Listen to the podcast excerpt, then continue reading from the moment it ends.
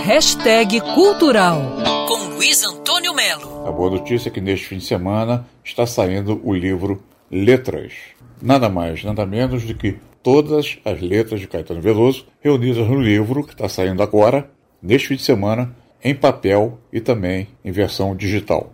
O livro foi organizado pelo Elcanan Ferraz e, pelo visto, começa ao contrário em Meu Coco, que foi lançado em 21, chegando às primeiras composições do artista. Está tudo embolado nesse livro. Gravações de estúdio, gravações de outros artistas de música de Caetano Veloso, parcerias, trilhas sonoras, e o autor diz o seguinte: ainda que tenham sido escritos para ser cantados, os versos revelam nesse livro a sua verdadeira vocação, são poemas. Esse livro, Letras, vai permitir que a gente chegue à conclusão de que a evolução de Caetano Veloso é impressionante e, pelo visto, eterna.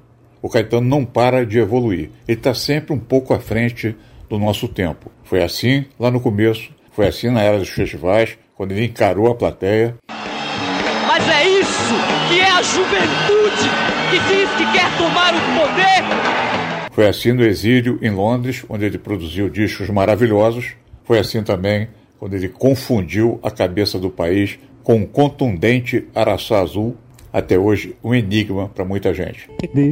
A morena quem temperou, cigana quem temperou, o cheiro do cravo. Morena quem temperou, cigana quem temperou, morena quem temperou. É conversando que a gente se entende. Letras.